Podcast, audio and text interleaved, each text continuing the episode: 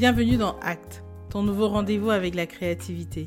Je suis Nelly Wanji et ici je parle de création, d'entrepreneuriat et d'engagement avec des invités qui ont transformé leur singularité, leur talent et leur frustration en raison d'être et en mission de vie. Dans ce nouvel épisode, je suis ravie d'accueillir une femme exceptionnelle, humaine, philanthropreneur, storyteller, une féministe qui ne déteste pas les hommes. Engagée pour la santé mentale, Marie-Alix Deputer a fondé et préside la fondation Blue Mind, qui offre des programmes d'accompagnement pour sensibiliser la société civile ainsi que les institutions aux questions de santé mentale. Née à Paris, c'est au Cameroun qu'elle fera ses classes jusqu'en terminale. Curieuse de nature, son parcours académique, du CELSA à Harvard, se couronnera de plusieurs masters et certifications. Sciences politiques, gestion de projet, communication d'entreprise, leadership authentique sont autant de compétences et filières qu'elle maîtrise et met au service du monde corporate, où elle va occuper le poste de directrice de la communication au sein du groupe OCP pendant plusieurs années avant de prendre une pause pour l'écriture de son premier livre, M, ma fille M, paru aux éditions Poulos. Dans cet ouvrage, elle compte sa rencontre avec l'amour et partage l'histoire personnelle du meurtre de son mari au Cameroun alors qu'elle est enceinte de 4 mois. Optimiste née, elle puisera de cette tragédie traumatisante la force de s'engager pour la santé mentale en Afrique. Entrepreneur sociale, elle lance Hemley Production, qui produit des histoires contemporaines et anime son podcast éponyme qui attirera une audience de près d'un million de personnes à travers le monde. Dans cet épisode passionnant et très émouvant, elle nous parlera de son parcours, des anecdotes de sa vie et de l'importance d'aimer les autres, s'engager par amour de soi et par amour de son prochain. Je vous souhaite une très très bonne écoute.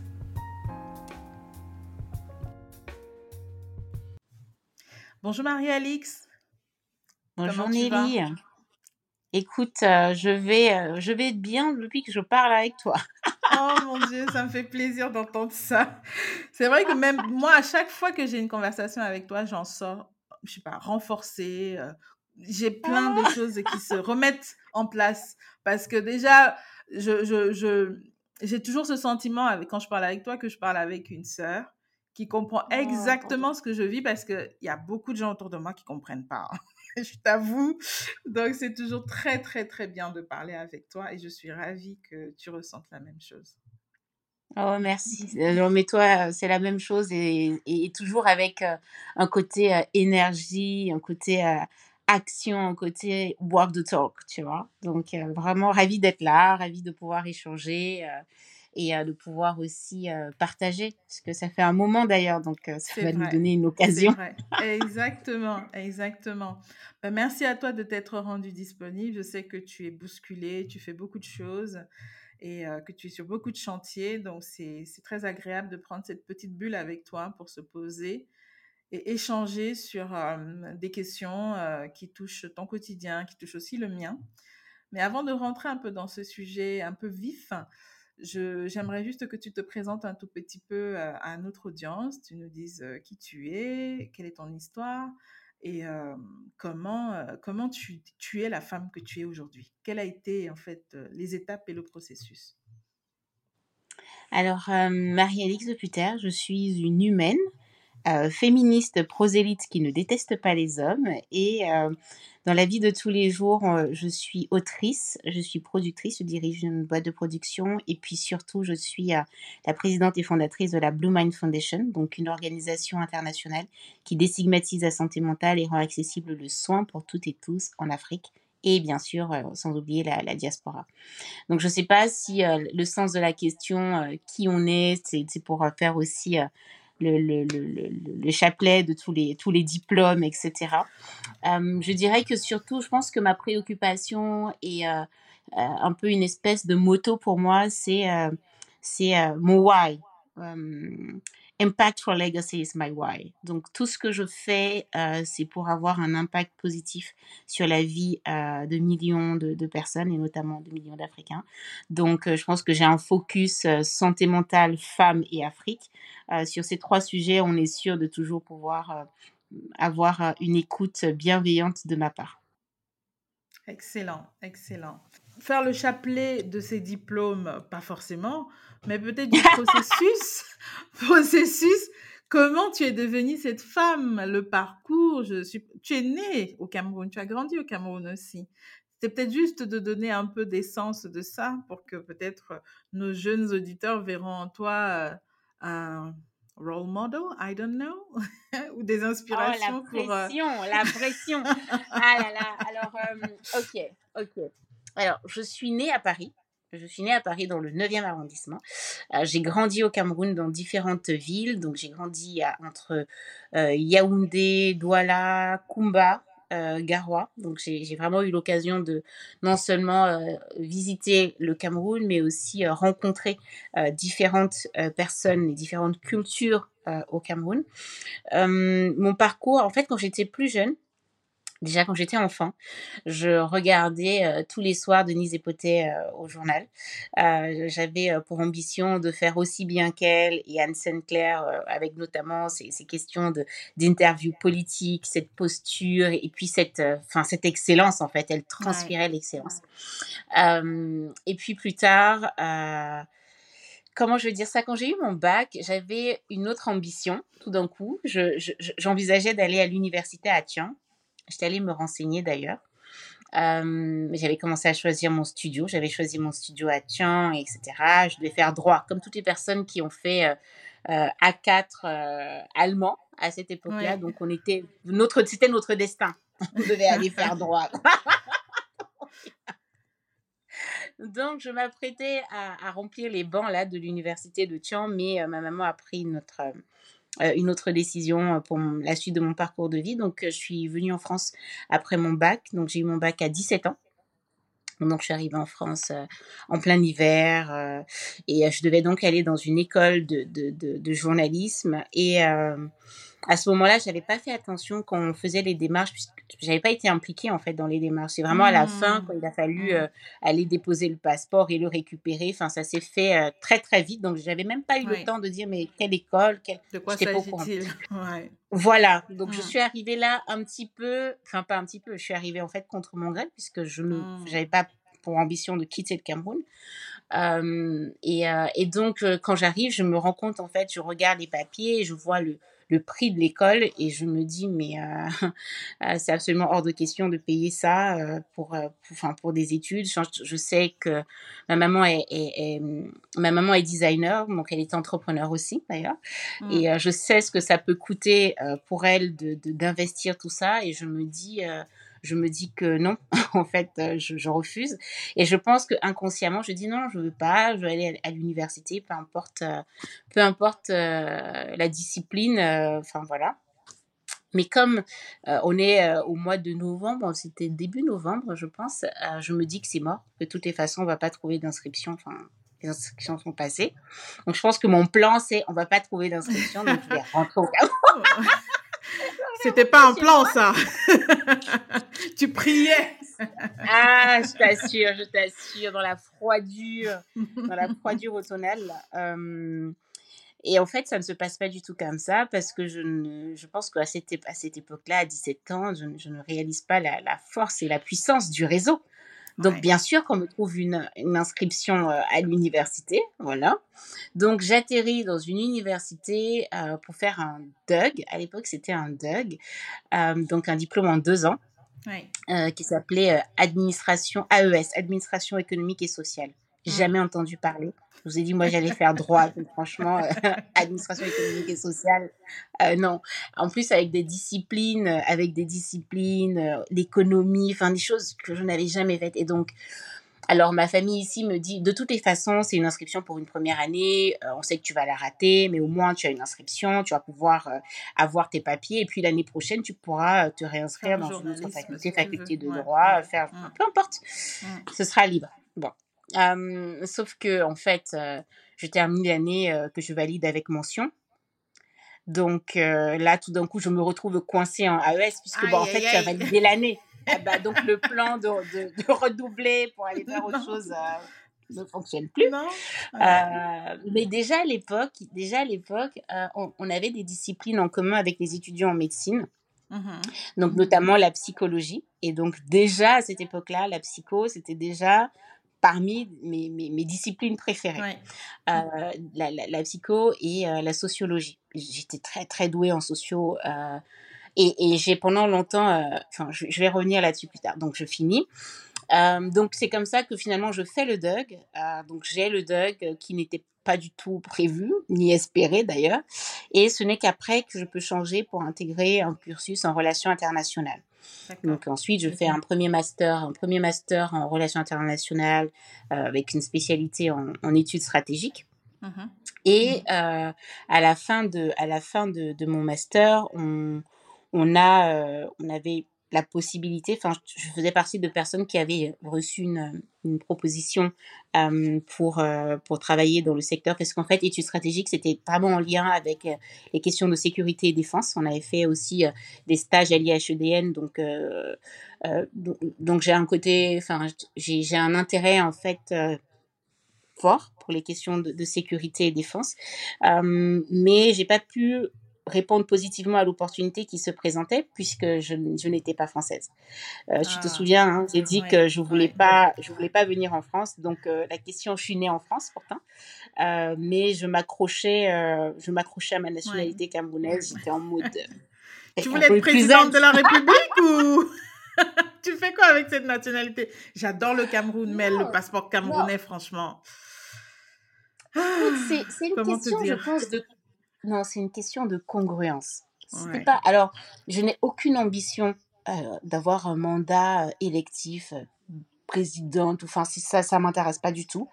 en revanche, c'était, enfin, je sais pas, enfin, j'aime le Cameroun. Enfin, et donc, c'était ma façon de dire, enfin, c'est chez moi. Enfin, donc, c'était, ça a été très, très dur. Ça a été donc donc j'ai pas pu j'ai pas pu bénéficier d'opportunités et puis je me disais c'était aussi l'occasion d'avoir euh, de renforcer en fait les compétences parce que j'avais le sentiment que ok tu vas être bonne dans, dans tel et tel domaine mais le côté euh, gestion de projet exécution en fait de mmh. projet etc c'était quelque chose qui me semblait être important. J'avais cette mmh intuition de dire euh, ça ne suffit pas et donc du coup j'ai fait un autre master derrière qui avait un lien avec l'ingénierie sociale et urbaine mais surtout le management de projet euh, donc tout de suite après, donc je fais je fais ce master là et après je commence je commence à travailler. Mais je, je pense que je il y, a, il y a une espèce de verticale dans mon dans mon parcours, c'est que j'aime apprendre et j'aime mmh. désapprendre. C'est-à-dire que une forme de curiosité, une forme de de et je pense que cette curiosité et cette euh, cet amour pour l'apprentissage m'a beaucoup aidé en fait dans mon parcours. Il y a, il y a énormément de choses que que je continue à apprendre et qui continuent à m'aider à voilà parmi tous les steps que je fais. Ouais. Donc après ça, en termes de parcours académique, euh, donc quand je fais ce, ce master, j'avais euh, j'avais un prof de j'avais un prof d'économie qui me propose de faire une thèse. Et euh, il me dit voilà, il faudrait que tu fasses une thèse, tu es encore jeune. Et moi je dis oui, moi je vais pas faire de thèse juste pour faire une thèse, pour cocher une case. Il faut que le sujet m'intéresse, etc. Et euh, et, euh, et donc il me met en relation quand même avec euh, avec un prof au Canada qui demande mes mes relevés euh, mes relevés de notes. Et euh, dans ses recommandations, il me dit mais en fait il a il me propose quelque chose autour de tout ce qui est organizational behavior. Donc, en fait, il trouvait que mm-hmm. j'avais, enfin, j'avais eu des, je t'ai dit, hein, j'étais très, très bonne en sociologie. Et, euh, et donc, je trouvais que c'était pas assez glamour, quoi. Ça sonnait un peu pas trop bien dans mes oreilles. Ça C'est-à-dire, ça sert à quoi, ça, Franchement. Et, et, en fait, ce que je trouve intéressant, c'est que, et c'est aussi là où euh, tout, enfin, ce travail, ce podcast et ces, ces, conversations que nous pouvons avoir avec les plus jeunes d'entre nous, en fait, il avait, il avait eu raison 10 mm. ans plus tôt. Il avait raison 10, 15 ans trop tôt, en fait. Mm. Parce que la réalité, c'est que euh, que ce soit ce que je fais aujourd'hui euh, avec Blue Mind Foundation ou euh, dans les missions de conseil que je peux avoir. En fait, il y a, il y a beaucoup de organizational behavior derrière. Et ce sont des thématiques qui m'intéressent quand on lit, enfin, tu as lire Adam Grant, etc. Et, et en fait, je me dis, mais en fait, il avait raison trop tôt. J'ai pas été assez à l'écoute et euh, donc c'est pas un regret parce que je me dis que c'est pas trop tard. C'était juste pas le bon moment et euh, j'étais quand même alignée avec le fait de ne pas euh, faire des choses juste pour les titres. Ça, en revanche, sont des choses que je ne fais pas. Mmh. faire des choses ou se lancer dans une formation ou mmh. dans un projet juste pour faire ça. Ça, ça non, non. donc voilà. Donc après, je, je commence à travailler, mais mais j'ai faim fin dans le sens euh, fin de faire, fin d'apprendre, fin, voilà. Tu vois. Et, et donc, tu vois, le podcast, il parle d'entrepreneuriat, mais je pense que j'ai de tout temps été une entrepreneur. Et je mmh pense que j'ai commencé très tôt à, m'engager, en fait, euh, mmh. dans la société. Les premiers sujets que j'ai portés euh, étaient autour de l'environnement, la sauvegarde euh, de l'environnement. je faisais la sensibilisation sur le planting d'arbres autour de l'avancée du désert. Et j'allais voir les, les, personnes qui vendaient des billes de bois, etc. Et gens me disaient, à l'époque, j'avais j'avais 12 ans, 12-13 ans. Ils me mmh. mais ce sont les trucs de blanc. Toi, tu sors d'où avec tes choses de blanc? Le climat, l'environnement, etc. Et, et, donc, euh, cette capacité, en fait, à se dire que euh, il y a une situation, mais je veux pas forcément dire un problème, il y a une mmh situation. Il, y a, il, y a, quelque chose euh, qui se produit, qui dérange, qui, mmh. qui, qui, qui, qui, ne va pas dans le sens de ce qu'on souhaite ou en fait dans le sens de ce en quoi on croit. Mmh je pense que c'est très important. C'était par exemple la question, si je reprends euh, mon engagement en fait sociétal qui commence avec les questions euh, euh, d'environnement, c'est je suis consciente, on vit à l'extrême nord, enfin au nord à l'époque, et il fait très très chaud. il n'y a pas assez d'arbres, etc. Donc et puis le peu d'arbres qu'on a, on les coupe parce qu'on vend des billes de bois. Et donc comment, enfin, et donc ça a toujours été quelle peut être ma part, ma part de responsabilité. Et je ne me suis jamais posé la question ni par rapport à mon genre, Genre, ah, tu es une fille, donc tu peux pas. Ou par rapport à mon âge. J'aurais pu dire, ah oui, mais tu n'as que 12 ans, mais qui es-tu pour aller voir ces personnes, ces adultes et tout? Et, mmh. et au contraire, c'était très positif parce que, en fait, ce que eux, ils me renvoyaient, c'était, ils me posaient des questions pragmatiques. Il y a notamment une, je me rappelle, une, une, dame qui me dit à l'époque, écoute, euh, merci beaucoup pour euh, ce que tu dis et tout ça, mais ma fille, voici la situation. Moi, si je ne vends pas ces billes de bois, je peux pas, je peux pas manger, je peux pas nourrir ma famille, je peux pas nourrir mes enfants.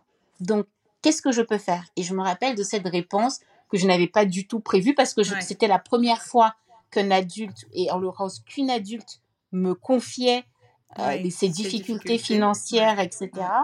Et, et, je me retrouvais en fait confrontée, j'ai envie de dire, à la vraie vie. C'est-à-dire que moi, je viens d'une famille plutôt, voilà, qui, qui n'a pas eu à se poser la question de savoir euh, ce qu'on mange. Et donc là, c'était la première fois que j'étais confrontée directement à cette réalité. je me rappelle de ma réponse. J'avais 12 ans et je lui ai dit, alors d'accord, je comprends. Mais alors, ça veut dire que la prochaine fois que vous allez couper un arbre, peut-être il faudra en planter deux. Hmm. c'était la seule réponse que j'avais ouais, j'avais trouvé comme ça et, et ça et ça m'a posé aussi ça et je, je pense que ça d'une certaine façon euh, ça, cette réponse et cette question qu'elle m'avait posée cette dame guide ce qu'on fait aujourd'hui au sein de la Blue Mind Foundation, euh, dans le sens de euh, tu ne peux pas trouver des solutions à la place des gens. Parce que les gens, en fait, on vivent dans certaines réalités qui sont pas les tiennes. Et donc, si tu veux pouvoir apporter quelque chose, alors tu dois aller d'abord vers ces personnes. Première des choses. Euh, deuxième des choses, tu ne peux pas euh, vivre comme si, euh, ou alors déployer tes programmes sans tenir compte des réalités en fait concrètes. Ouais. Mmh. local, tu vois. Et, et puis surtout, dans la solution que tu proposes, parfois, elle ne va pas aller dans le sens de ce que tu imaginais au départ. Ouais, ouais. Tu vois? Et, euh, et donc, voilà, donc je dirais, voilà, l'entrepreneuriat, là en l'occurrence, entrepreneuriat social, euh, ça a commencé très tôt, mais même au sein de, des entreprises ou des organisations dans lesquelles j'ai travaillé, j'ai toujours été euh, force de proposition par rapport aux situations, tu vois. Et, et je me dis, c'est toujours de se poser la question de savoir ce que nous pouvons apporter dans la situation en fait dans, dans, laquelle on se trouve. Ouais. Bah, c'est clairement prendre, prendre les choses en main, être l'acteur en fait du changement qu'on veut voir, ne pas juste aussi imaginer que les autres doivent faire, ça, ça devrait être fait, mais qui va le faire? C'est vraiment cette disposition-là que j'admire, que j'admire dans ton parcours. comment, comment tu donc tu, tu, tu, nous as expliqué un peu comment tu es arrivé finalement à l'entrepreneuriat sous sa forme actuelle, mais intrinsèquement. Non, je pense qu'il y, a autre chose. Il y a autre chose que j'ai, il, y a autre chose que j'ai omis et je pense que je suis pas sûre d'avoir déjà raconté, mais je pense que ça peut être intéressant euh, de, de voir si je, je, fais la suite du parcours euh, académique, c'est que euh, je décide de faire un exécutif MBA. J'ai 29 ans quand je prends la décision de faire ça et et je me dis donc j'ai bien précisé hein, dans tout mon parcours, j'ai fait donc relations internationales, études stratégiques et ensuite j'ai fait management de projet donc très très des, choses très structurantes, j'ai envie de dire. Et pourtant pendant ces toutes ces toutes ces années où j'avais commencé à travailler, il y avait toujours eu beaucoup de communication dans ce que je fais. Et donc euh, euh, que je le veuille ou non, d'une certaine façon, quand je choisis de faire cet executive MBA en business management et communication d'ailleurs au CELSA, et je pense que d'une certaine façon, c'est une espèce de recherche de validation. C'est-à-dire mmh. que je me rends compte que je suis dans un environnement où, si tu veux travailler dans le domaine de la communication, etc., si pas le diplôme. on vit en France, t'as pas le diplôme qui a le bon titre, mmh, non, ça va pas fonctionner. Et donc, ça, c'est à la fois, je, je pense que c'est pas simplement pour l'externe, mais c'est aussi une la leçon que je, voudrais, je voudrais en fait partager ici, c'est de comprendre l'environnement dans lequel on vit. Euh, donc, je vivais euh, dans, à cette époque-là dans un environnement où c'est important d'avoir le bon diplôme qui valide la bonne compétence, que je sois d'accord avec ou pas. D'un point de vue pragmatique, je sais que ça va avoir une incidence. Et je choisis une des meilleures écoles de France euh, en matière de communication. Et rien que, c'est-à-dire avant même de poser ma candidature, il y a quand même beaucoup de naysayers autour de moi. Est-ce que tu as déjà vu, va sur leur, quand tu vas sur leur site internet, est-ce que tu as déjà vu des noirs? Non, n'est-ce pas?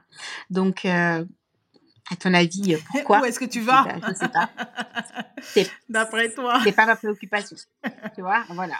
Donc, avec des choses comme ça, et puis c'était vraiment, mais de toutes les façons, ils te prendront jamais, c'est trop élitiste, et je, mon dossier passe, etc. Donc, je suis convoquée pour le jury et tout ça. Je suis prise.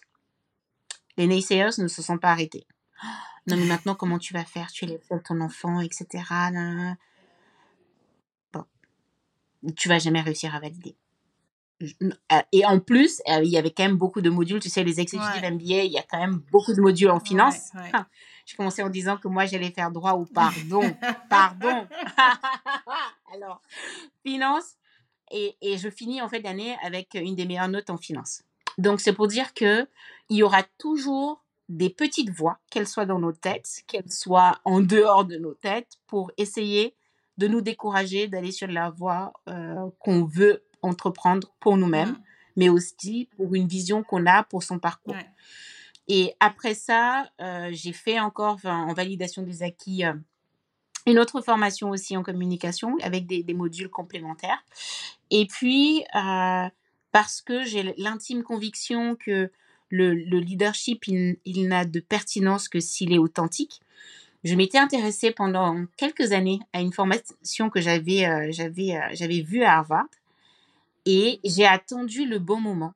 C'est-à-dire que j'ai attendu le moment où je me suis sentie être en mesure de pouvoir apporter. Ouais. groupe. Pas recevoir, mmh. apporter mmh. pour pouvoir postuler. Et euh, quand j'ai été prise pour cette formation à Harvard, donc c'était euh, autour de, de, de, leadership authentique, mais c'était incroyable c'était incroyable. Et donc, euh, si tu veux, dans, dans, chacun, dans chacun de ces moments, même autour du parcours académique, il y a toujours eu en fait un sens. Oui. Et toujours, enfin, je pense que je n'ai, je n'ai, je n'ai pas fait de formation à part le début de ma carrière académique, qui a commencé sur un malentendu. Euh, mais même dans ce malentendu, j'ai, euh, j'ai en fait, j'ai transformé. Ouais.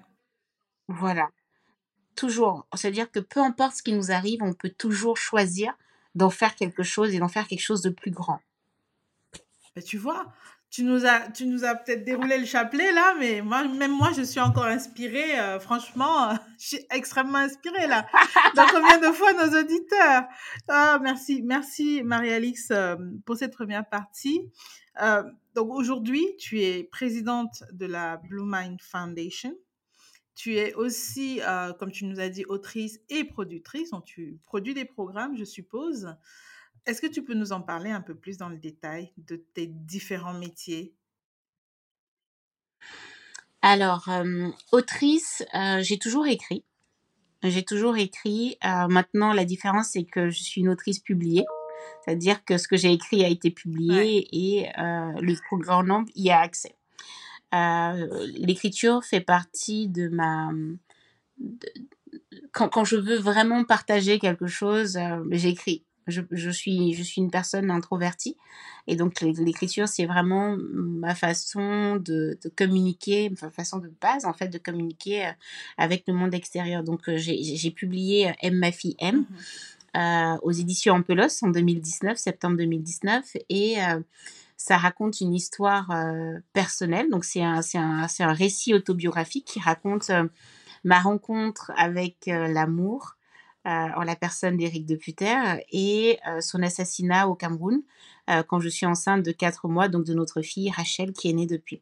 Et donc M, ma fille M, c'est euh, finalement euh, voilà une histoire d'amour d'abord, une histoire de liberté et une histoire qui dit aussi euh, ce que je viens de dire en, en peu de mots que on peut toujours Ouais. choisir euh, de faire quelque chose de ce qui nous arrive et que choisir la vie euh, dans ces conditions-là, euh, ces conditions douloureuses et cataclysmiques, choisir la vie reste une option et reste une option possible. Et donc, euh, choisir la vie, c'est aussi choisir de la vivre de la façon la plus intense possible et y donner encore plus de sens.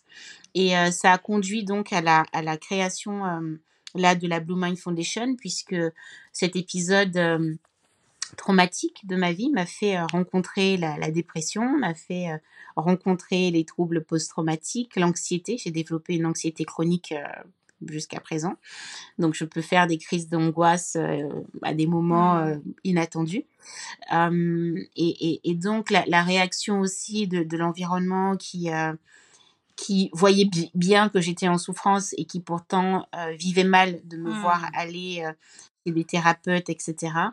Et puis, je pense qu'il y avait aussi quelque chose de l'ordre avec Blue Mind Foundation, quelque chose de l'ordre de la, de la responsabilité, de je sais ce que c'est, c'est-à-dire que je, je, je, je peux, en- j'ai la légitimité en fait de pouvoir en parler, et je suis consciente que beaucoup de personnes souffrent.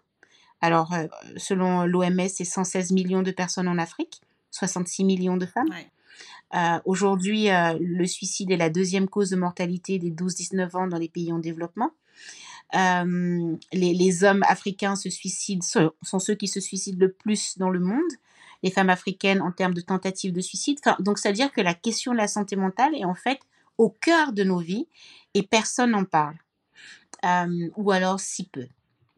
Et bien sûr, en termes de ressources, donc on manque de ressources à la fois euh, humaines, donc on manque de thérapeutes. Euh, L'OMS dit il faut un thérapeute pour 5000 personnes. Dans un pays comme le nôtre au Mm. Cameroun, on a 10 thérapeutes pour 26 millions d'habitants. Wow. Donc ça veut dire que c'est une moyenne de 1 psychiatre pour 2 millions 6, Mm. 600 000 personnes. Comment, Mm. comment est-ce Mm. possible? Mm. Euh, Et puis, euh, à côté de ça, euh, nos, nos- nos pays consacrent moins de, de, de, de, de- je sais pas, c'est un centime d'euro, de dollars par personne sur la santé mentale. Donc, euh, tu, tu, tu te dis, il y a clairement, et je l'ai dit, hein, il y a une situation, là pour le coup, c'est même une crise Ouais. en fait de santé publique, parce que c'est vraiment de ça dont il est question. Euh, alors le Covid a facilité euh, une prise de conscience, mais euh, jusqu'à présent, il n'y a pas encore de changement euh, de, de comportement ni de paradigme. Mm. Et donc euh, la question avec Blue Mind Foundation, c'est comment est-ce qu'on ait une solution et, et- et quels sont les sujets sur lesquels on va apporter une solution. Donc, on développe, par exemple, Heal by Hair. Donc, euh, le premier mouvement de coiffeuses ambassadrices en santé mentale en Afrique, avec l'objectif donc de se dire, bon, j'ai commencé mon propos en disant que j'étais une, féministe prosélyte qui ne déteste pas les hommes. et quand on sait que la plupart des personnes qui souffrent de troubles de la santé mentale en Afrique sont des femmes, sont des femmes qui sont âgées en moyenne de 25 ans et qui souffrent de dépression. On se dit que, bon, alors, euh, elles n'ont pas tous les moyens euh, d'aller voir un thérapeute, et d'ailleurs, il n'y en a pas tellement. Mais euh, on, connaît la place du cheveu dans notre environnement social. Et je parlais au départ aussi de, l'importance de connaître et de comprendre son, environnement. Et donc, c'est de dire, donc, je pense que dans les salons de coiffure, ça, on parle, n'est-ce pas? On parle. Sauf que nous, à la Blue Man Foundation, on dit, on hum, on va pas se contenter de dire qu'on parle. On fait une étude, on va sur le terrain, on interroge euh, des femmes dans sept pays. On leur demande aux femmes, euh, est-ce que vous, voilà, à qui est-ce que vous vous confiez le plus? Est-ce que vous vous confiez aux coiffeuses? Euh, Si une coiffeuse est, formée sur les questions de santé mentale, est-ce que vous êtes en, en mesure de davantage vous confier à elle? Les chiffres, 67% de femmes qui nous disent oui, oui, oui. Et puis, euh, et puis à, 80%, elles disent qu'elles entendent les autres se confier. Bon, voilà. Donc, c'est pas elles, mais les autres. Euh, et tu poses la même question aux coiffeuses. Oui, à plus de 90%, les femmes se confient à nous, nous sommes prêtes. Et donc là, tu sais que tu tiens quelque chose qui repose sur une réalité socio-culturelle et puis sur un besoin.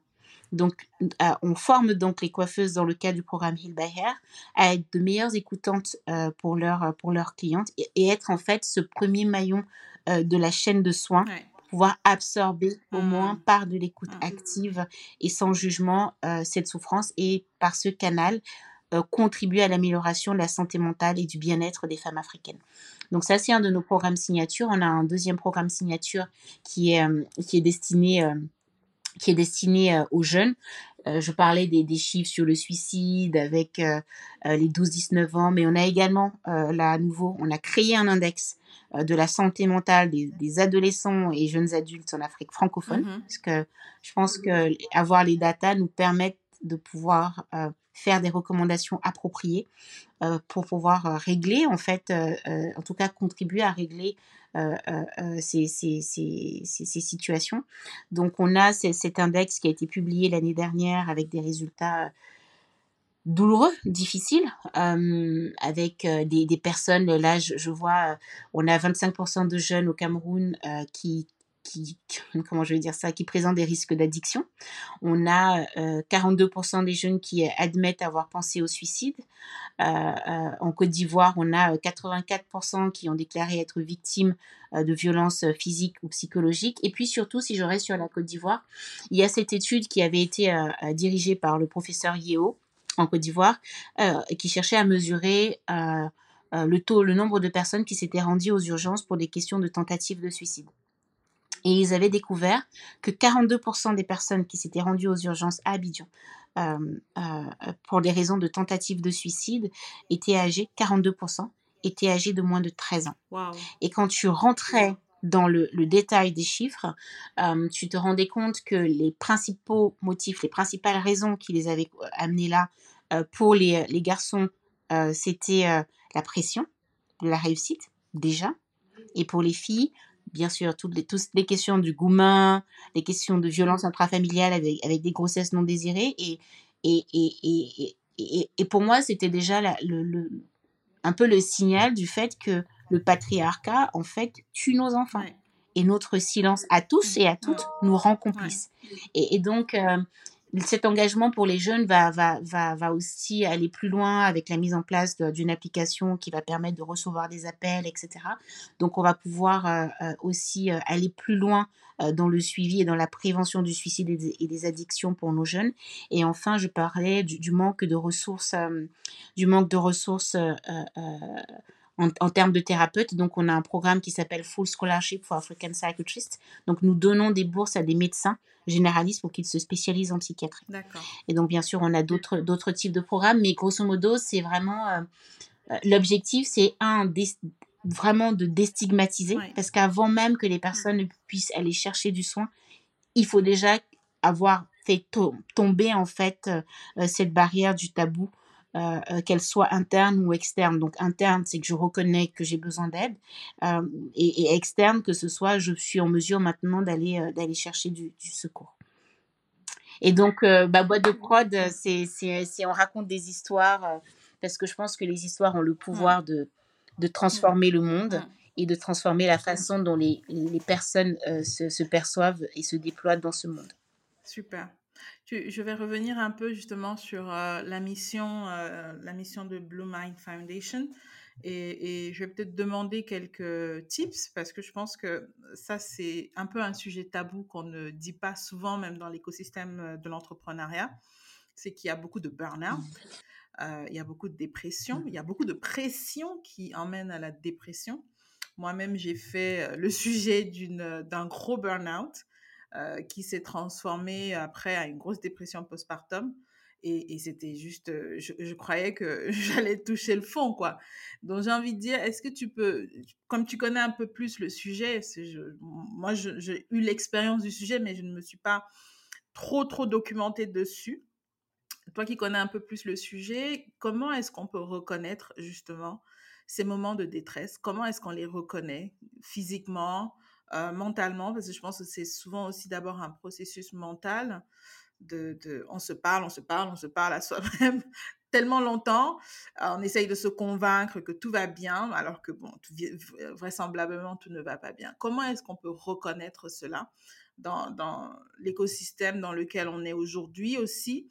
Euh, Bien sûr, il y a un peu plus d'éveil sur, sur ces questions-là, mais j'ai le sentiment que ce n'est pas toujours quelque chose qui est systématique et on ne va pas toujours systématiquement euh, chercher de l'aide parce qu'on essaye de se convaincre déjà culturellement que non, c'est pas pour nous. Euh. Comment reconnaître en fait des signes avant avant-coureurs euh, d'une forme de burn-out ou d'une dépression?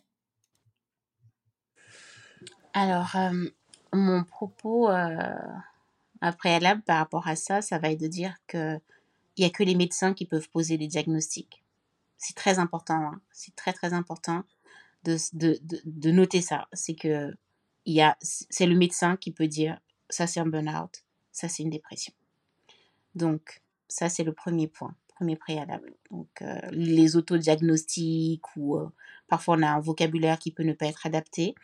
Euh, c'est important déjà d'avoir ça à l'esprit. Maintenant, il y a un ensemble de, signes et de signaux qui peuvent, euh, que ce soit nous, euh, pour nous directement ou pour, pour notre environnement, nos proches, euh, nos collaborateurs, etc., nous alerter sur le fait qu'il y a peut-être, peut-être, une situation qui peut appeler à une, une attention particulière.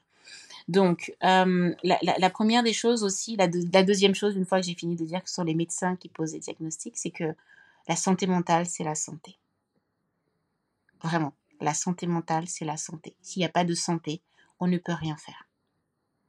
Et, encore plus pour nous entrepreneurs, euh, souvent on est, sans filet euh, social. Euh, donc ça veut dire que si vous n'avez pas la santé, vous ne pouvez pas travailler. Si vous ne pouvez pas travailler, ça peut être très compliqué pour développer votre activité. Donc ça signifie que prendre soin de soi et prendre soin de notre santé, et physique et mentale, euh, est un préalable. En fait, ça devrait même être une forme d'exigence pour, notre, pour, le, pour, pour notre succès et le succès de, de, de, ce, de, ce, à quoi nous consacrons notre temps, notre argent, notre réseau, notre énergie, notre passion et tout ça. Donc en termes de, de, de, premiers signaux, donc les signaux, euh, on va avoir euh, de premiers signaux, on va, on, va avoir déjà un changement de comportement, c'est-à-dire que par exemple, euh, si, euh, si euh, comment j'en veux dire ça, si Nelly tous les matins agissait d'une certaine façon et que tout d'un coup elle change de comportement, ça peut ça, ça contribue à se dire ah tiens mmh, voilà. premier un mmh. premier signal. Mais le, le, signal à lui tout seul ne suffit pas. C'est un ensemble de, choses hein. ça peut être une forme d'irritabilité. Peut-être des choses qui avant ne nous, ne nous énervait pas et puis tout d'un coup nous énerve. Euh, ça peut être une forme aussi d'hypersensibilité. Peut-être que est-ce que euh, sur, sur telle ou telle situation, je, réagis, donc ça revient toujours sur la différence en fait de comportement. Est-ce que je vais peut-être plutôt pleurer ou plutôt m'énerver ou tu, tu, vois avoir un changement d'humeur mmh. aussi, les changements d'humeur. Euh, ça peut être aussi en lien avec notre poids. Mm. Euh, est-ce que euh, j'ai pris du poids récemment? Est-ce que j'ai est-ce que j'ai maigri? Euh, Ça aussi, ça peut être un signal. Ça veut dire qu'il y a eu un changement au niveau de, de l'alimentation qui peut être un facteur. Si je reviens sur le cas euh, euh, Heal by Hair et, et le cheveu, ça peut être euh, une perte de cheveux. Mm. C'est-à-dire à un moment donné, tu vas avoir une alopécie, tu peux avoir quelque chose où euh, tous tes cheveux tombent, etc. Et là, euh, la coiffeuse va dire euh, Ouais, bah, qu'est-ce qui se passe? Ça veut dire Mm. qu'il il, il y, a, il y quelque chose autour de ça. La qualité du sommeil. Est-ce qu'on dort bien? Est-ce qu'on dort moins bien? Est-ce que voilà, euh, cet ensemble, ça peut être voilà un ensemble de choses comme ça dans le comportement. Ouais. Est-ce que notre comportement est, est toujours le même ou pas? Enfin, il y a aussi parfois des décisions. Il y a aussi des décisions parfois qui peuvent paraître excessives, ou en tout cas qui peuvent. Être en tout cas différentes de ce voilà. Ça c'est un ensemble de choses. Après, c'est aussi une perte d'intérêt Mhm. pour les choses qui habituellement nous intéressaient. Mhm. Est-ce que avant j'aimais écouter de la musique et puis tout d'un coup j'ai plus envie? Euh, euh, Ça peut être euh, aussi à un moment donné une fatigue extrême, c'est-à-dire qu'on est tellement fatigué qu'on n'arrive plus à faire Ouais. quoi que ce soit Mm. tu vois? Donc et, et ça peut aller jusqu'à à un moment donné on prend plus de douche on sait même plus quel jour on est. Genre on ne sait plus très bien si on est lundi ou mercredi. Enfin on perd la notion du temps.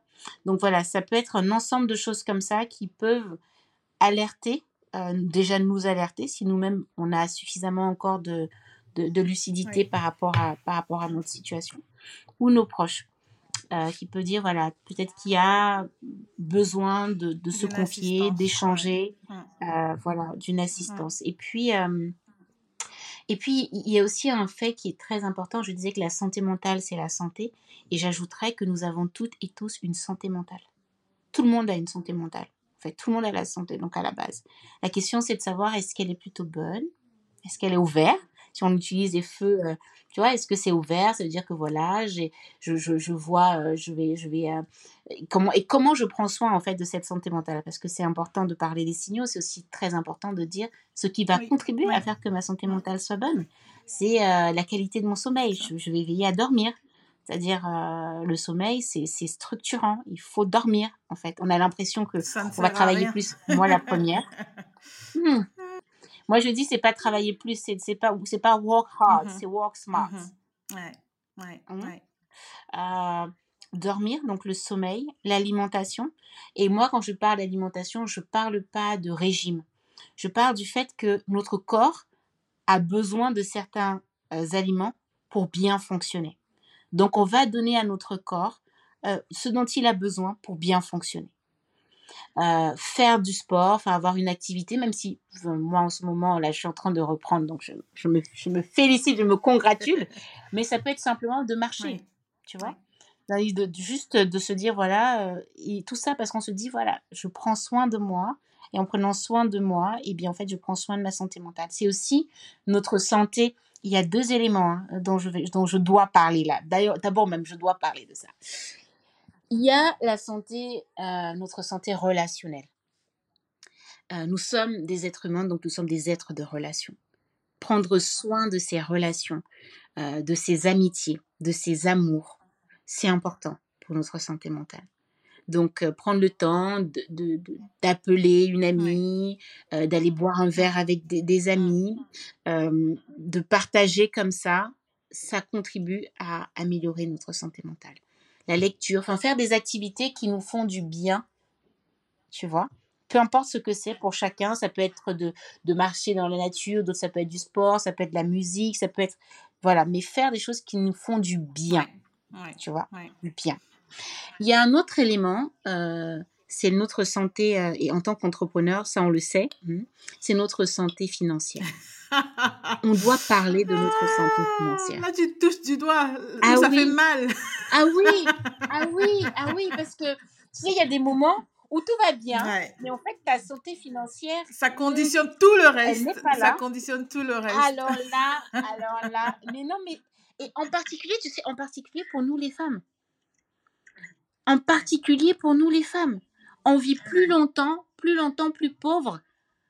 Et quand on est entrepreneur, on lève moins d'argent parce que nous sommes femmes. Enfin, donc, c'est-à-dire que la, notre santé financière fait partie de notre santé et de notre contribue donc à, un bon équilibre mental. Mmh.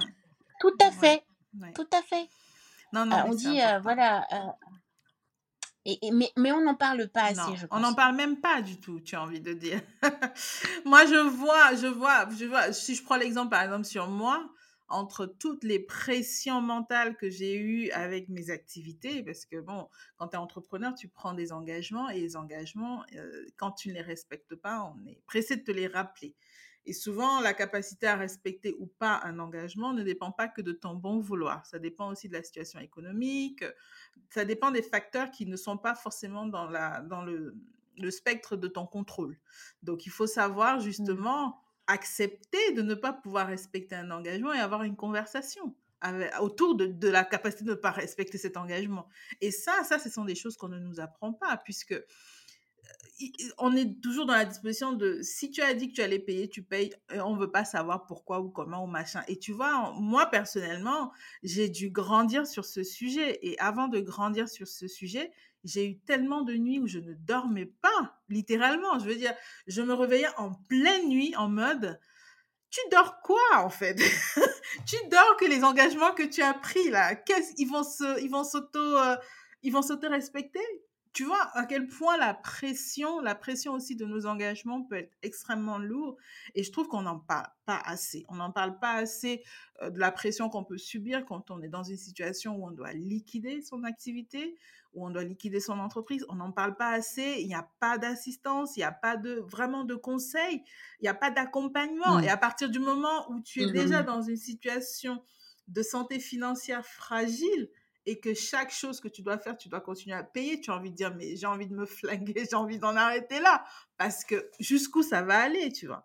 Et ça, ça c'est des sujets, je pense que les entrepreneurs, on ne parle pas assez de ces sujets-là, et je pense qu'il y en a beaucoup, beaucoup qui sont isolés, euh, qui sont aussi dans une situation de honte, de dire, voilà, ils ont juste pas, ils ont honte de parler du sujet, en fait. Et, et je pense que tu fais très mmh. bien de souligner que la santé financière, chez l'entrepreneur, c'est un peu euh, le curseur de son humeur, finalement. Parce que quand tu vois un entrepreneur, quand il a levé ou machin, ou quand il a fait une belle vente, euh, tu vois l'effet sur lui. Et quand c'est le contraire, tu vois aussi l'effet. Donc, je pense que euh, peut-être il faudrait que vous réfléchissiez, Blue Mind, à un programme pour les entrepreneurs. Parce que j'ai l'impression en Afrique, on demande à tous les jeunes d'entreprendre mais on les, on les accompagne pas sur ces sujets qui sont non dits.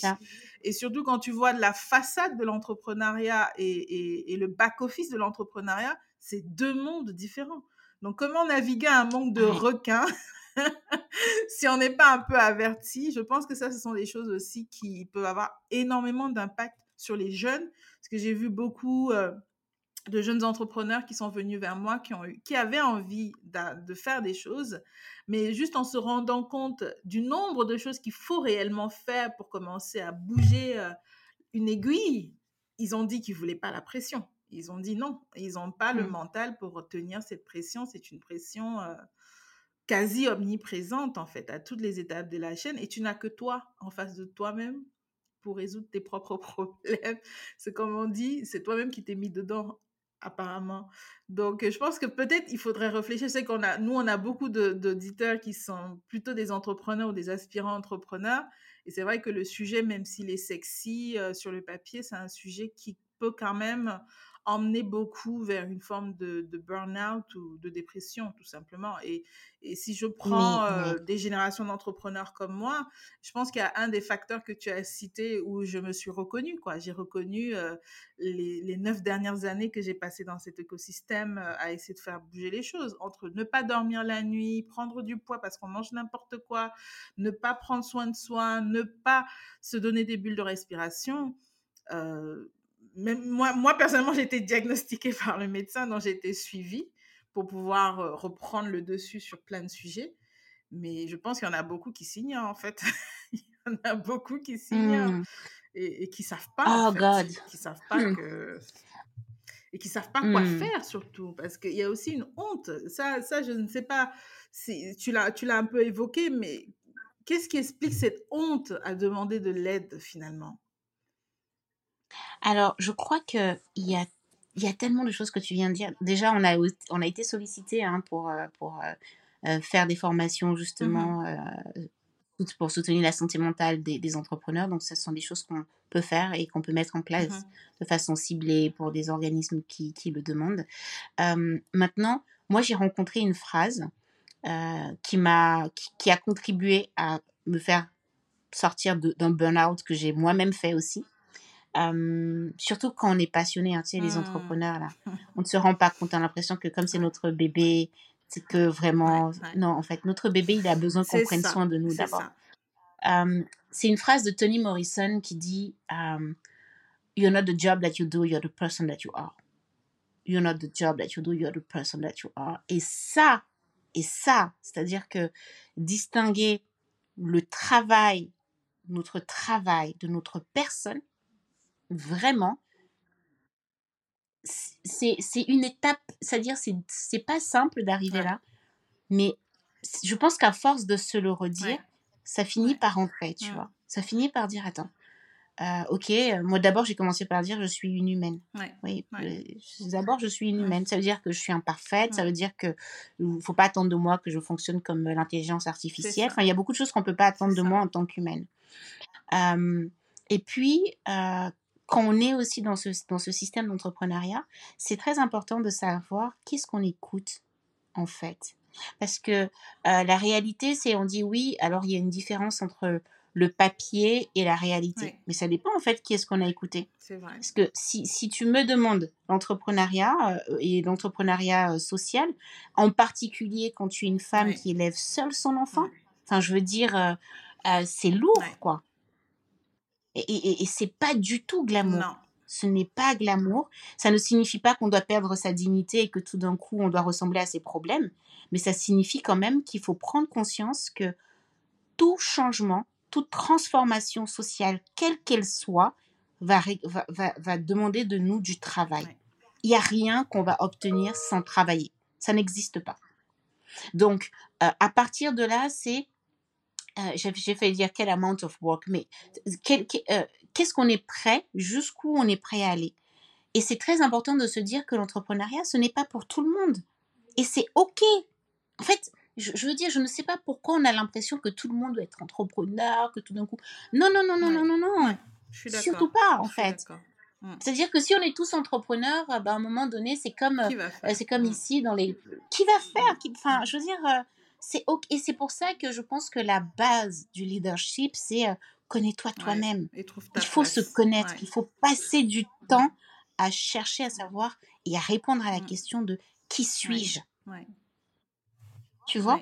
Et, et, et, cette, et ce point est, est, est, est très important parce qu'une fois que tu sais qui tu Mm. es, tu sais ce vers quoi tu peux aller et tu sais aussi euh, à un moment donné ce qui, ce qui est bon pour toi. Et il y a aussi la question du timing. Mm. C'est-à-dire que peut-être tu as ce super projet, mais c'est pas le bon moment. Peut-être que le bon moment ce sera demain, peut-être ce sera après-demain. Et ce sera OK parce que tu ne fais pas la course avec quelqu'un d'autre. Tu, tu, tu es sur ton chemin de vie et, euh, et ton soleil brille euh, à côté de d'autres soleils et il n'y a pas de course parce que ta vie, elle t'appartient à toi. Tu ne, tu ne connais pas la réalité de la vie euh, de, de personnes qui vont poster ceci ou cela, etc. Et c'est de choisir qui est-ce que j'écoute Oui, en fait? ça. Quelle est la non seulement qui est-ce que j'écoute, mais même parfois quelle est même la, la légitimité en fait Oui. de la, per- de la Oui, il faut personne que j'écoute une- à me parler de tel ou tel sujet en Il fait. faut une grande part de discernement. Tu vois? Une grande part de discernement. Absolument, absolument. Tu vois, par exemple, moi, si je veux parler, euh, je veux parler d'art, euh, euh, etc. Enfin, je veux dire, je, je, je- je t'appelle Nelly. Tu vois ce que je veux dire? Je ne vais pas avoir la prétention de dire que euh, si une personne a des questions euh, vraiment précises et techniques sur l'intelligence ar- artificielle, tout d'un coup, je vais être la personne euh, Ouais. indiquée. Pas du tout. Tu peux, tu non, peux avoir non, un avis je- passager, mais tu n'es pas experte et c'est- ne peux bah, pas déprendre le, le- Mais sujet. absolument, Ouais. absolument. Et donc, et c'est important, et c'est vrai, et c'est pour ça que je dis, c'est vraiment important d'avoir ça à l'esprit. Et il y a aussi le fait de dire, euh, le travail là, le travail, le travail est un trésor.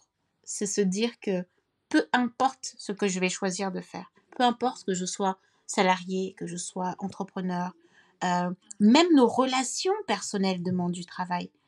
Euh, nos relations amoureuses demandent du travail. enfin, je veux dire, tout, euh, demande, du travail. Mmh. Donc, c'est ça. Donc, ce goût de l'effort, c'est quelque chose qui a été un peu, je pense, perdu. Parce qu'il y a un sentiment d'immédiateté, c'est-à-dire qu'on a l'impression que parce qu'il y a eu cette accélération de la vie, du cours de la vie, donc tout doit aller vite, donc le succès doit venir vite. Et après, la question, c'est même c'est quoi le succès? C'est une illusion aussi de dire que tout arrive vite. C'est que juste, euh, on, a, on a le résultat de beaucoup de processus qui ne s'expliquent pas, qui ne prennent pas le temps d'expliquer le comment du pourquoi. L'immédiateté des réseaux sociaux, la constante gratification pour chaque action pousse vraiment, comme tu dis, à, ne pas apprécier l'effort parce que l'effort, finalement, le résultat n'est qu'une conséquence. Et c'est vraiment dans l'effort qu'on a la gratification de ce qu'on fait ce n'est pas la conséquence. Mmh. La conséquence, on, en prend quatre. C'est un constat. Et ça, je pense que notre génération, malheureusement, euh, quand on est, quand on est, euh, je sais pas, collé le nez sur le téléphone et sur les réseaux sociaux et qu'il n'y a pas de filtre, si on n'a pas la capacité de discerner le vrai du faux, le comment du pourquoi, c'est dur. Et je pense que ça aussi, c'est un facteur qui accélère, qui accélère. Quand tu me dis que des jeunes Africains de 13 ans euh, subissent tellement de pression au point d'aller se suicider tu as envie de dire mais qu'est-ce qui se passe quoi? Qu'est-ce qui s'est passé? Il y a, y a, vraiment un problème et je pense que tu l'as dit tout à l'heure, chacun de nous est, par nos silences, hein, nous sommes complices parce mmh. qu'il y a beaucoup de choses qui sont non dites, il y a beaucoup de vérités qui sont, j'ai envie de dire, cachées. Et on vend de mmh. l'illusion au quotidien aux gens. On leur donne pas envie d'essayer, on leur donne pas envie de, de, de, supporter, de faire un effort avant d'avoir un résultat. Tout le monde veut le résultat, tout de suite surtout. Et maintenant, c'est aussi une mmh. pression sociale euh, qui, qui influence énormément beaucoup d'entre nous, je pense. Et comme tu dis, c'est quoi le succès? C'est vraiment, comme tu dis, je pense que tu le résumes très bien en deux phrases apprends à te connaître et, décider quelle peut être ta contribution et apprends à décrypter en fait, à, lire entre les lignes parce que tout ce qu'on dit, tout ce qui est sur internet, tout ce qui est sur les réseaux sociaux, c'est pas la vérité. C'est pas la vérité. Mmh. Il faut construire sa propre vérité pour soi-même parce que sinon, euh, sinon on se noie mmh. quoi. Mmh. Et, et, tu vois, tout à l'heure, tu disais, euh, tu disais, on est seul. Et en fait, je crois que ça aussi, c'est, ça contribue à, à renforcer justement euh, le sentiment parfois justement de, de solitude qui peut conduire parfois à la mélancolie mmh. ou qui peut conduire à des, situations plus graves, c'est de se dire euh, je suis seule, donc personne ne va me comprendre et personne de toutes les façons ne vit ce que je vis et parfois euh, peut conduire à des idées suicidaires du genre euh, personne finalement ne va se soucier de si je suis là ou pas, je n'apporte aucune valeur. Et, j'ai justement envie de dire, en fait, on n'est pas seul. On n'est pas seul déjà parce que on vient, chaque être humain ici sur Terre a en moyenne 4000 ancêtres. Et euh, je pense que autant d'un point de vue scientifique, qui ça a été démontré qu'à travers les gènes qui se transmettent de génération en génération, il y a des choses qui se transmettent. Et donc, ces ancêtres, en fait, déjà sont en nous. Et donc, déjà, ne serait-ce que par nos ascendants, nous ne sommes pas seuls. Donc, je peux être, j'ai beau parfois être la seule personne noire mmh dans une pièce. Je dis, en fait, en fait, nous sommes 4000. Donc, on va dire, euh, mais d'où lui vient euh, cette aisance, d'où lui mmh vient, etc. Mais en fait, je ne suis pas seule. I'm owning the place and I'm taking the place because I'm not alone. Ça, c'est le premier point. Le deuxième point, c'est que comme je disais tout à l'heure, si j'ai un besoin, par exemple, euh, je peux, on peut en parler, je veux organiser un événement, j'ai peut-être besoin de, conseils sur tel ou tel point, je vais t'appeler, Nelly. Et donc, il y a aussi cette question du réseau, de... et, souvent, quand on pense réseau, on pense ces personnes qui sont au-dessus, n'est-ce pas? On va dire, ah oui, donc on va aller chercher le CEO de ceci. On en a souvent parlé dans ce podcast. Hein? Alors que en fait la personne elle est à côté de toi. elle est à côté de toi. Donc il y a il y a ce, réseau de alors je vais me retrouver là je ne sais pas où j'en suis. Et d'ailleurs je pense que je vais raconter ça. Tu sais ah oui je vais raconter je pense à Blue Mind Foundation à l'époque ça s'appelait pas du tout Blue Mind Foundation ça s'appelait un projet que je veux faire dans le domaine de la santé mentale. Ouais. Et d'ailleurs, je t'en avais parlé Ouais, aussi. ouais, Hein. J'ai dit, ah, je veux faire quelque chose dans le domaine de la santé mentale, je ne sais pas quelle forme ça va prendre. Ça m'a pris près de sept ans de dire, ah oui. Ensuite, tout à fait. Et, et, et ensuite, j'étais en train de discuter avec une copine euh, de Harvard, on faisait notre catch-up call. Et à la fin du catch-up call, tu sais, je finis de lui parler de tous mes merveilleux projets, de ma boîte de production, de ceci, et j'accompagne tel, et, je- et je lui dis de façon très timide, très, vraiment très humble, j'ai un projet dans le domaine de la santé mentale, etc. Et en fait, c'était la fin du call, donc on, on s'est parlé pendant 45 minutes. Et là, elle me dit, mais en fait, c'est ça le sujet de conversation. Et là, elle me dit, mais, mais en fait, non, Marie-Alix, euh, tu vas écrire, tu vas sortir ce projet de ta tête, tu vas l'écrire, et on va se faire une session, je vais, euh, je vais te faire du feedback, et, en fait, il faut Ouais. que tu lances ce truc. Mm. Et, et, et, tu vois, quand je parle encore de. de- c'est vraiment, c'était la détonatrice de- Ouais. de, de ça. Et c'est Marine Amou, qui est d'ailleurs administratrice aujourd'hui de la Blue Mind Foundation. C'est, on a besoin parfois que quelqu'un, ses pairs, c'est le même niveau, puisse nous, à la fois, euh, parfois nous soutenir, Ouais. parfois nous booster, parfois nous challenger, nous, en tout cas, nous amener là à, à exprimer le meilleur de notre potentiel. Donc on n'est pas seul. On n'est pas seul. Et puis parfois tu vas dire ah oui voilà euh, je cherche une stagiaire etc. Et puis tu vas réaliser que mais toutes les demandes euh, sur LinkedIn de jeunes là que tu as méprisées parce que c'était pas les CEO de nécessaire. machin. Et puis oui, tu n'as plus le réseau. tu n'as plus le réseau d'étudiants en fait autour de toi. Et donc ça veut dire que le, le network en fait il n'est pas Non. Euh, au niveau des, des seniors, il est au niveau de tes pairs et il est au niveau des juniors. Pas parce que seulement tu as besoin de stagiaires, mais aussi parce que tu peux apporter euh, à, quelqu'un, tu peux en fait, tu peux les accompagner à Mm. grandir. Et ça, ça, ça, ça permet de euh, d'atténuer ce Ouais. sentiment de solitude qui parfois nous pèse en fait en tant que en tant que chef de de- d'entreprise ou en tant que en tant qu'entrepreneur à la tête de sociétés de plus en plus grandes Euh, et, et- et je, je te le dis parce que même moi hein, il y a des phases où tu sais on parle de la solitude de- du leader Ouais. ah ben en fait il y a des moments où tu as l'impression que tu es entouré mais tu es quand même Oui, seul tu as l'impression d'être isolé. C'est c'est extrêmement dur. c'est Et, et je ça pense que, tu vois, c'est aussi l'une des raisons pour lesquelles ce podcast m'a m'a apporté énormément personnellement. C'est que ça me donne déjà la possibilité de me reconnecter avec beaucoup de gens avec qui j'ai pas parlé récemment. Ça me donne la possibilité, tu vois, de, de parler de ces sujets-là et de les partager avec aussi un écosystème de personnes euh, qui ont envie de faire les choses, mais qui ne savent pas forcément comment les faire, qui subissent aussi des situations et qui ne savent pas comment les analyser, les décrypter ou demander de l'aide. Et vraiment décomplexer, décomplexer notre entourage à dire, si tu as besoin de quelque chose, demande.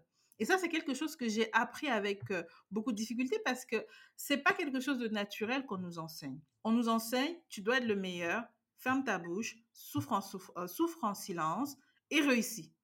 Et si tu pain the hard way voilà, et si tu fais no pas ça, is the smart voilà, way et si tu fais pas ça, t'es nul. Mais avec du recul, tu analyses bien, tu regardes autour de toi, tu dis oui, mais c'est c'est juste des, des, des comment dire, c'est des réussites de groupe, c'est des réussites d'équipe, c'est des réussites de dynamique. Et dans des réussites de dynamique, Mm. on n'est jamais seul, on est toujours avec les autres. Même si on est à des différents niveaux par rapport à nos projets, par rapport à nos écosystèmes, par rapport à nos sujets, je pense que intellectuellement, on est quand même à un niveau où on peut se parler, se challenger, se booster, donner un contact, dire ah je t'ai vu faire ça, je pense que telle personne est bien pour toi, mais que ça devienne un réflexe. En fait, je pense qu'aujourd'hui, comme ce n'est pas encore un réflexe et que c'est encore quand même un effort puisqu'on n'a pas été élevé comme ça, ceux qui ont eu l'opportunité de d'aller euh, dans des écoles où il y a vraiment beaucoup cette notion de, de euh, de confrérie, hein, excusez-moi le terme, j'arrive pas à trouver le terme comme Mhm. ça. euh, ils ont, ils ont développé ça, c'est devenu comme un sport naturel. Mais chez beaucoup, ce n'est pas un sport naturel en fait. De faire appel à son proche, de faire appel à quelqu'un qu'on connaît ou de mettre Ah, en moi, j'ai une gens, anecdote en pour fait. ça. Mm. Ouais. J'ai- moi, j'ai une anecdote pour ça.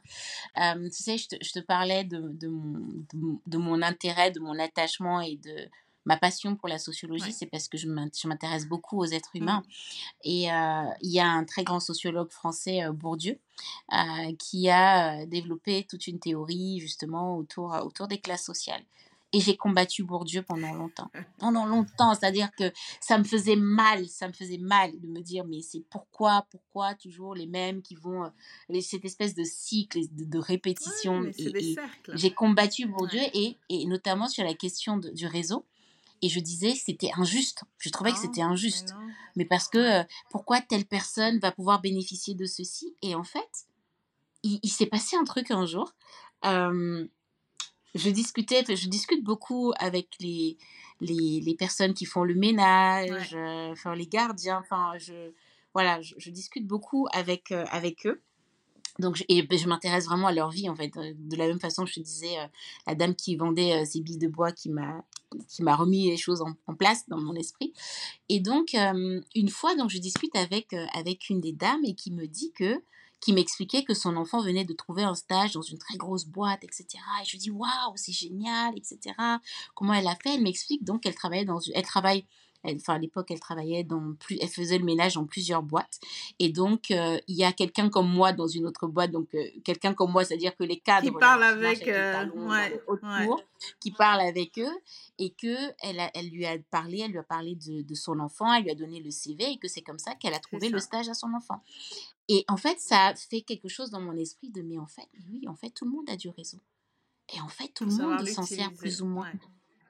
Exactement. Donc, euh, et, la question de ce, euh, euh, de ce côté, on, veut, on, veut, du overnight success, et puis on veut avoir du success en se disant qu'on y est arrivé seul. Les deux ne fonctionnent pas, ça n'existe pas. et ça revient à ce que je disais sur le storytelling. et cette question de storytelling, elle, elle, elle, vaut à notre échelle en fait personnelle.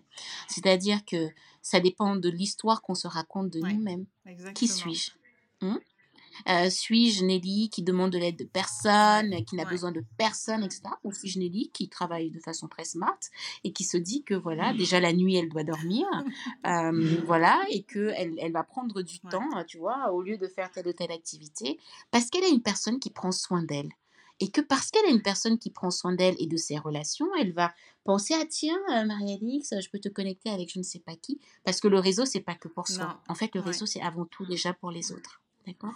Et donc, ça dépend de l'histoire qu'on se raconte. Et cette histoire, en fait, nous sommes, nous sommes les narrateurs de nos propres histoires.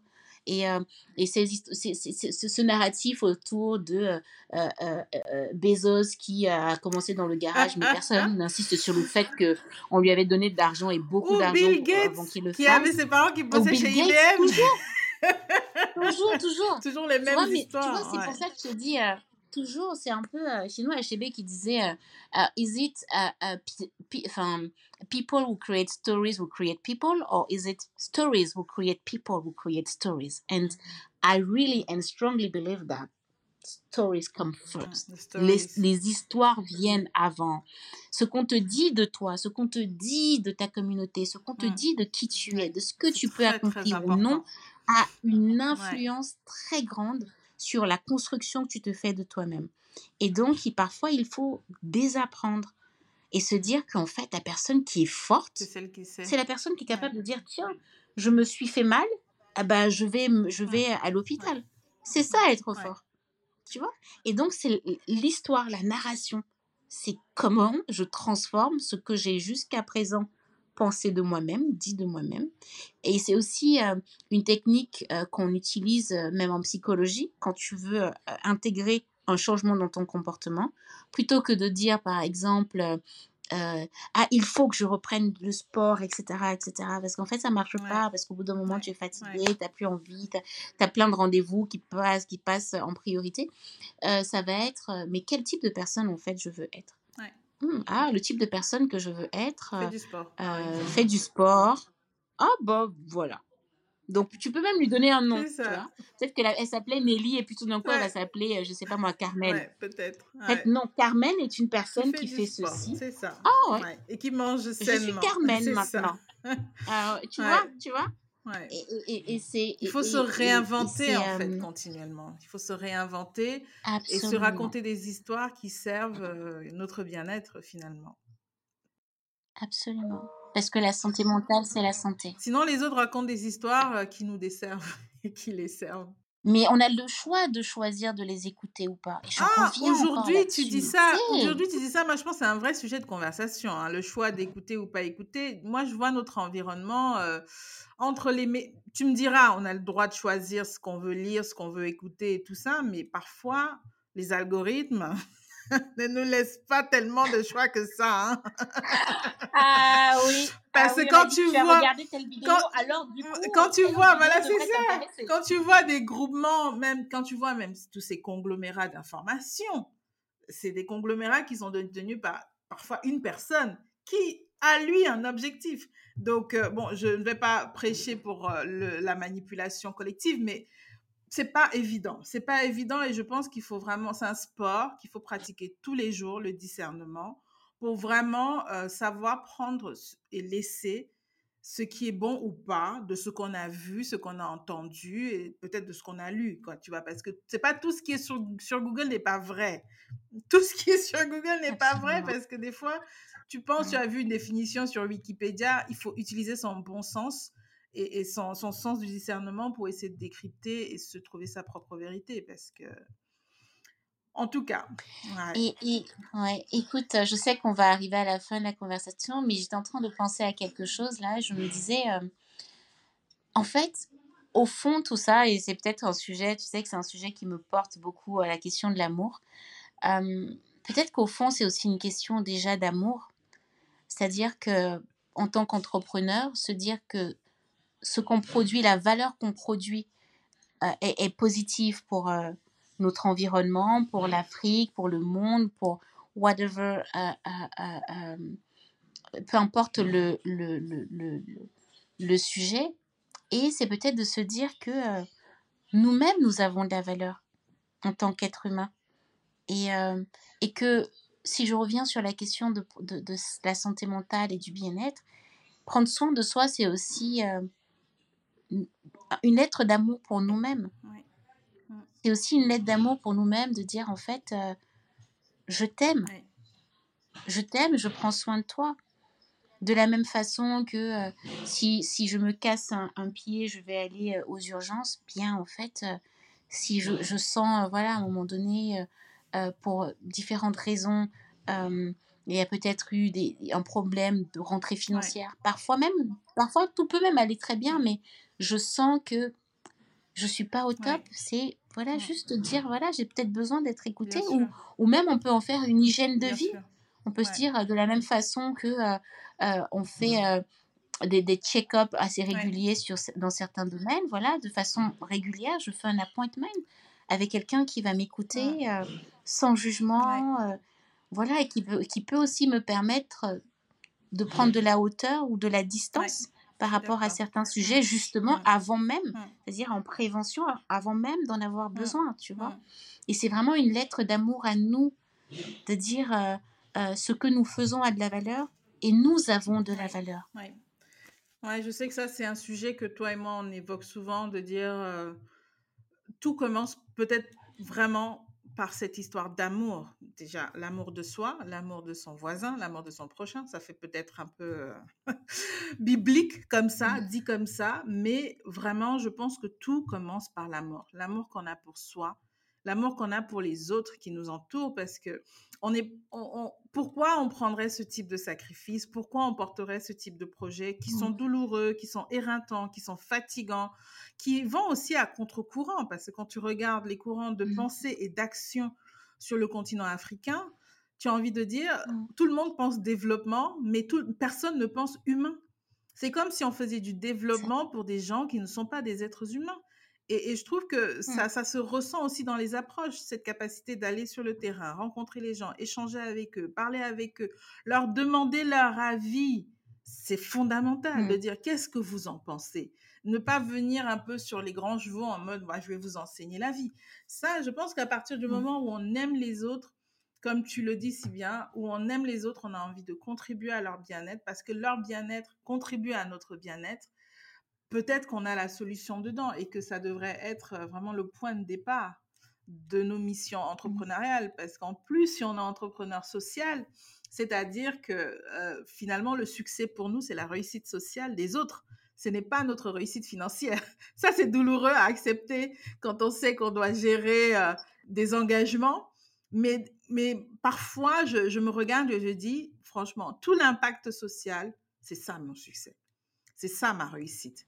C'est pas grave s'il y a des gens que j'ai pas encore payés parce que je leur avais promis de les payer et que c'est pas encore rentré. Et je me dis tout de même, la réussite, c'était ça. C'était de permettre à telle personne, telle autre personne, de pouvoir réussir ou de pouvoir se mettre dans la disposition de réussir sur tel projet, sur tel axe. Et ça, c'est vrai que c'est dur en tant qu'entrepreneur de se dire que entreprendre, ça ne veut pas dire gagner beaucoup, beaucoup, beaucoup d'argent. Entreprendre, ça veut peut-être juste dire euh, s'aimer beaucoup pour euh, être dans quelque chose qui nous nourrit et aimer assez les autres pour pouvoir, pour vouloir faire quelque chose qui va les aider, quoi. Donc, je, je ne sais pas mmh. si tu as un petit mot de la fin qui résume un peu, voilà, euh, toi, ce, qui te, te, donne envie de te lever tous les jours, qui te donne envie de continuer dans l'adversité et qui te donne la force, et je pense que c'est la force de résister quand c'est dur. Est-ce que tu, tu, veux partager ça avec nous?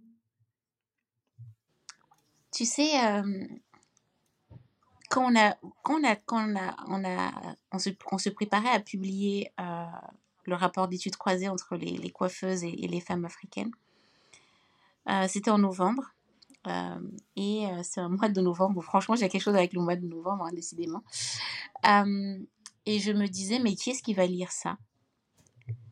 Je me disais, mais qui est-ce qui va lire ça vraiment Novembre 2021, ça va intéresser qui puis j'ai dit, bon, de toute façon, c'est pas grave, on va le faire quand même. Aujourd'hui, on a formé 111 euh, coiffeuses. Euh, on a un impact à travers Heal by Hair sur 42 000 femmes africaines. On a déployé euh, Heal by Hair déjà dans deux villes et on se prépare à, lancer dans une troisième ville. Il y a un sentiment de responsabilité qui fait que le programme étant déjà lancé, en fait, you, you, need to keep going. Et dans le cadre de, de, de, ma, de ma participation au programme Toutou, tu sais que j'ai été sélectionnée euh, cette année. On a fait une visite de, de, tout, le, tout le parcours de Desmond Tutu et mhm. justement de, mhm. ces, ces personnes qui sont engagées au moment de, de l'apartheid. Et euh, tu sors de là, tu dis, même si tu étais fatigué, hein, tu n'as en fait, tu n'as pas le droit d'être fatigué. Tu, tu n'as, en fait, tu n'as pas le droit. Tu peux, tu peux te reposer. Tu peux dire. Quand je dis tu n'as pas le droit d'être fatigué, c'est pas dans le sens euh, euh de pas prendre soin de soi. C'est plutôt dans le sens d'abandon, d'abandonner. Tu peux te transformer. Mm-hmm. Tu peux te reposer. Tu dois te reposer mm-hmm. en fait. Mm. Mais tu ne dois pas abandonner. Mm. Et, et, et, et, en fait, c'est un peu ce sentiment de, de responsabilité. Euh, le sentiment de responsabilité parce qu'il ne s'agit pas de nous. Il ne s'agit pas de nous en tant qu'individus. Il s'agit, et si je reprends encore ce terme et, cette idée de savoir pourquoi on est là, et qui on est et pourquoi on est là, et d'accomplir notre mission. Là, là, là, là, je, ne nous laisse même plus le choix de trahir. Nous devons accomplir nos missions. Chacun là où nous sommes. Et pour pouvoir le faire, il faut avoir beaucoup d'amour. Love is everything. Love is the key. Love, love, is, love is the answer. Mm. What's your question? Mm. L'amour, l'amour, l'amour, l'amour. L'amour de soi, l'amour des autres, l'amour de ce que nous faisons, l'amour de comment nous faisons les choses. Et euh, pour moi, c'est ça, c'est vraiment ça le mot de la fin. C'est l'amour. Excellent. Excellent, excellent. Merci infiniment à toi pour euh, tout ce que tu viens de partager avec nous. merci pour le temps que tu as pris et euh, qu'est-ce qu'on peut te souhaiter avec euh, Blue Mind Foundation pour la suite? Comment est-ce que d'autres peuvent prendre euh, l'action Comment d'autres peuvent agir à tes côtés? Alors, agir à nos côtés, c'est nous soutenir financièrement, que ce soit individuellement ou à travers du mécénat ou d'entreprise. Donc, c'est la première des choses. La deuxième des choses, c'est en prenant soin de vous, de votre santé mentale vous contribuez à prendre soin de l'action que nous faisons et vous contribuez à nous aider à déstigmatiser la santé mentale en, en étant acteur et actrice déjà vous-même individuellement de, de, ce changement. C'est aussi euh, donner de son temps, parce que souvent, euh, c'est ce dont on peut aussi manquer, de ressources humaines, de personnes qui ont envie de s'engager, en sachant que, euh, alors j'ai ma double casquette en tant qu'entrepreneur, de, de, savoir que le temps et la compétence, justement, ont de la valeur, et donc du coup, euh, mérite salaire. Et pourtant, parfois, on a toute la bonne volonté, mais en tant que fondation et jeune fondation, on n'a pas toujours les moyens de pouvoir payer les personnes mm-hmm. euh, par rapport à leurs compétences. Donc, si une personne ou des personnes veulent mettre à contribution dans le domaine de la finance, des opérations, de la gestion de projet, de la communication, enfin tous ces, tous ces secteurs qu'on connaît euh, bien, dont, dont, les organisations ont besoin pour fonctionner. Voilà, donner du temps, donner euh, de l'argent euh, et prendre soin de soi. Je pense que ce serait déjà, ce serait déjà un formidable début. Excellent. Ça me donne envie, ce sujet sur l'amour que tu évoques, ça me donne envie d'orienter nos, nos, auditeurs vers un, un ouvrage euh, que j'ai commencé à lire récemment. C'est un ouvrage en fait de Mario Porcini, qui est, je crois qu'il est toujours d'ailleurs l'un des directeurs marketing ou du design ou de l'innovation chez Pepsi et, qui parle en fait du pouvoir des, des personnes qui aiment des personnes. En, en, français, ça fait un peu mmh. bizarre, mais c'est the power of people in love with people. Et, il dit c'est vraiment le début en fait du côté humain de l'innovation, de dire voilà l'amour en fait c'est le point de départ. Et je pense que c'est, je suis ravie, je suis ravie. Ah, mais je vais le lire. Ouais, tu devrais, tu devrais. Et je suis ravie que qu'il y ait plus de plus en plus de personnes euh, qui, qui le verbalisent, parce que on le pense tous. Je pense qu'il y a une grande majorité de personnes qui le pensent, mais on, on ne le met pas assez, on met pas assez d'accent, euh, assez d'accent dessus mmh dans nos médias. Parce que j'ai l'impression dans nos médias, mmh. c'est le power of money. c'est toujours ce qu'on célèbre. On célèbre pas les, on célèbre pas des entrepreneurs qui sont engagés, qui font des choses par amour pour les autres, mais on célèbre ceux qui gagnent beaucoup d'argent, comme si l'argent était la, était la, la, fin, quoi. Et ça, et ça, je trouve que oui, c'est mmh. important de verbaliser que le point de départ, quand on veut du changement, c'est peut-être d'aimer, d'aimer les autres, quoi, et de s'aimer soi-même mmh. pour être vrai. Merci beaucoup, Marie-Alix. Et euh, où est-ce qu'on peut te retrouver? Est-ce qu'on peut te retrouver en ligne? Sur quel canal? Alors oui, Blue Mind Foundation, donc on a www.bluemindfoundation.org, euh, sur les réseaux sociaux Blue Mind Foundation.